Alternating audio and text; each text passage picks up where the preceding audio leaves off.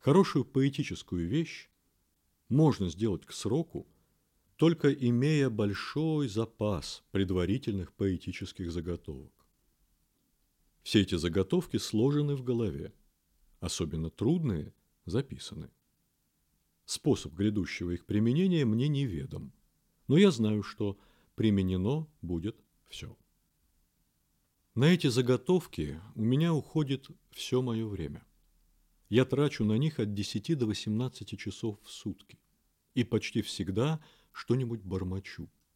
Сосредоточением на этом объясняется пресловутая поэтическая рассеянность. Эта записная книжка – одно из главных условий для делания настоящей вещи. У начинающих поэтов эта книжка, естественно, отсутствует. Отсутствует практика и опыт. Сделанные строки редки, и поэтому вся поэма водяниста, длинна. Начинающий ни при каких способностях не напишет сразу крепкой вещи. С другой стороны, первая работа всегда свежее, так как в нее вошли заготовки всей предыдущей жизни. Поэт каждую встречу, каждую вывеску, каждое событие при всех условиях расценивает только как материал для словесного оформления. Раньше я так влезал в эту работу, что даже боялся высказать слова и выражения, казавшиеся мне нужными для будущих стихов. Становился мрачным, скучным и неразговорчивым. Году в тринадцатом, возвращаясь из Саратова в Москву, я в целях доказательства какой-то вагонной спутницы своей полной лояльности сказал ей, что я не мужчина, а облако в штанах. Сказав, я сейчас же сообразил, что это может пригодиться для стиха. А вдруг это разойдется из устно и будет разбазарено зря? Страшно обеспокоенный, я полчаса допрашивал девушку наводящими вопросами. И успокоился, только убедившись, что мои слова уже вылетели у нее из следующего уха. Через два года «Облако в штанах» понадобилось мне для названия целой поэмы. Я два дня думал, над словами о нежности одинокого человека к единственной любимой. Как он будет беречь и любить ее? Я лег на третью ночь спать с головной болью, ничего не придумав. Ночью определение пришло. Тело твое буду беречь и любить, как солдат, обрубленный войною, ненужный, ничей, бережет свою единственную ногу. Я вскочил, полупроснувшись. В темноте, обугленной спичкой, записал на крышке папиросной коробки единственную ногу и заснул. Утром я часа два думал, что это за единственная нога, записана на коробке, и как она сюда попала. Улавливаемая, но еще не уловленная за хвост рифма – отравляет существование. Разговариваешь, не понимая, ешь, не разбирая, и не будешь спать, почти видя летающую перед глазами рифму.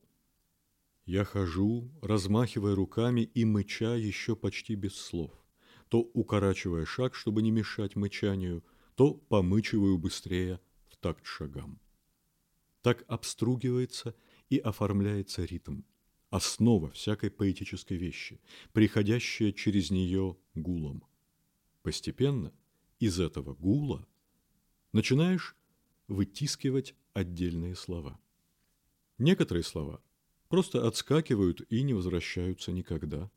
Другие задерживаются, переворачиваются и выворачиваются по нескольку десятков раз, пока не чувствуешь, что слово стало на место. Это чувство, развиваемое вместе с опытом, и называется талантом. Первым чаще всего выявляется главное слово.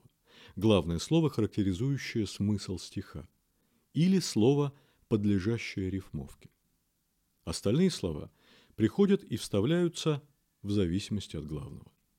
Когда уже основное готово, вдруг выступает ощущение, что ритм рвется. Не хватает какого-то сложка, звучика начинаешь снова перекраивать все слова, и работа доводит до исступления. как будто сто раз примеряется на зуб не садящаяся коронка. И, наконец, после сотни примерок ее нажали, и она села. Сходство для меня усугубляется еще и тем, что, когда, наконец, эта коронка села, у меня аж слезы из глаз. Буквально. От боли и от облегчения. Отношение к строке должно быть равным отношению к женщине в гениальном четверостишии Пастернака. В тот день тебя от гребенок до ног, как трагик в провинции драму Шекспирову, таскал за собой и знал на зубок, шатался по городу и репетировал. В следующей главе я попробую показать развитие этих предварительных условий делания стиха на конкретном примере написания одного из стихотворений. Вы слушали отрывок из аудиокниги «Проза Маяковского» в исполнении Алексея Голосова.